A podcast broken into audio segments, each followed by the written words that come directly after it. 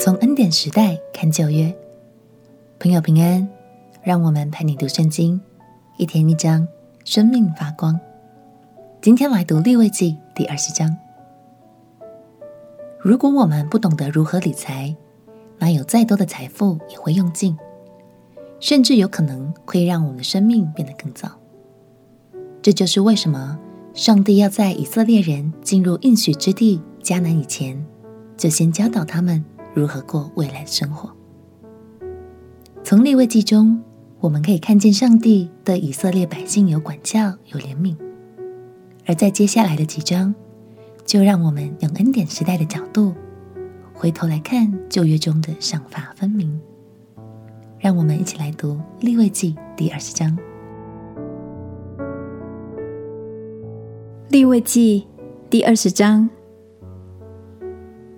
耶和华对摩西说：“你还要晓諭以色列人说，凡以色列人或是在以色列中寄居的外人，把自己的儿女献给摩洛的，总要治死他。本地人要用石头把他打死。我也要向那人变脸，把他从民中剪除，因为他把儿女献给摩洛。”玷污我的圣所，亵渎我的圣名。那人把儿女献给摩洛，本地人若佯为不见，不把他治死，我就要向这人和他的家变脸，把他和一切随他与摩洛行邪淫的人都从民中剪除。人偏向交鬼的和行巫术的，随他们行邪淫，我要向那人变脸，把他从民中剪除。所以你们要自洁成圣，因为我是耶和华你们的神。你们要谨守遵行我的律例。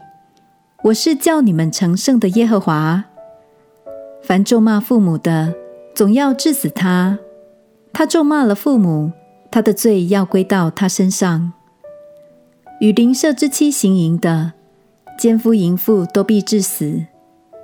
与继母行淫的，就是羞辱了他父亲，总要把他们二人治死，罪要归到他们身上。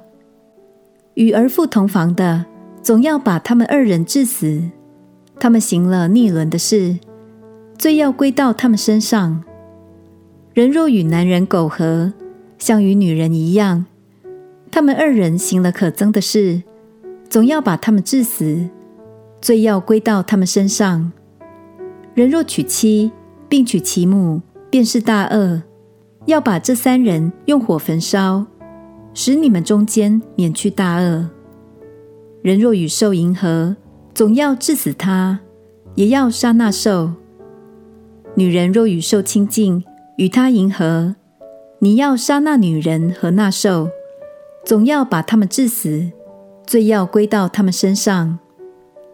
人若娶他的姐妹，无论是异母同父的，是异父同母的，彼此见了下体，这是可耻的事。他们必在本民的眼前被剪除。他露了姐妹的下体，必担当自己的罪孽。妇人有月经，若与他同房，露了他的下体，就是漏了妇人的血缘，妇人也漏了自己的血缘，二人必从民中剪除。不可露姨母或是姑母的下体，这是漏了骨肉之亲的下体，二人必担当自己的罪孽。人若与伯叔之妻同房，就羞辱了他的伯叔，二人要担当自己的罪，必无子女而死。人若娶弟兄之妻，这本是污秽的事，羞辱了他的弟兄，二人必无子女。所以。你们要谨守遵行我一切的律例典章，免得我领你们去住的那地把你们吐出。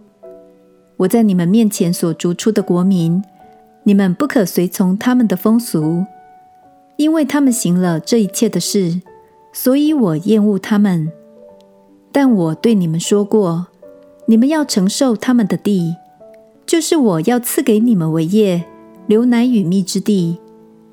我是耶和华。你们的神使你们与万民有分别的，所以你们要把洁净和不洁净的禽兽分别出来。不可因我给你们分为不洁净的禽兽，或是滋生在地上的活物，使自己成为可憎恶的。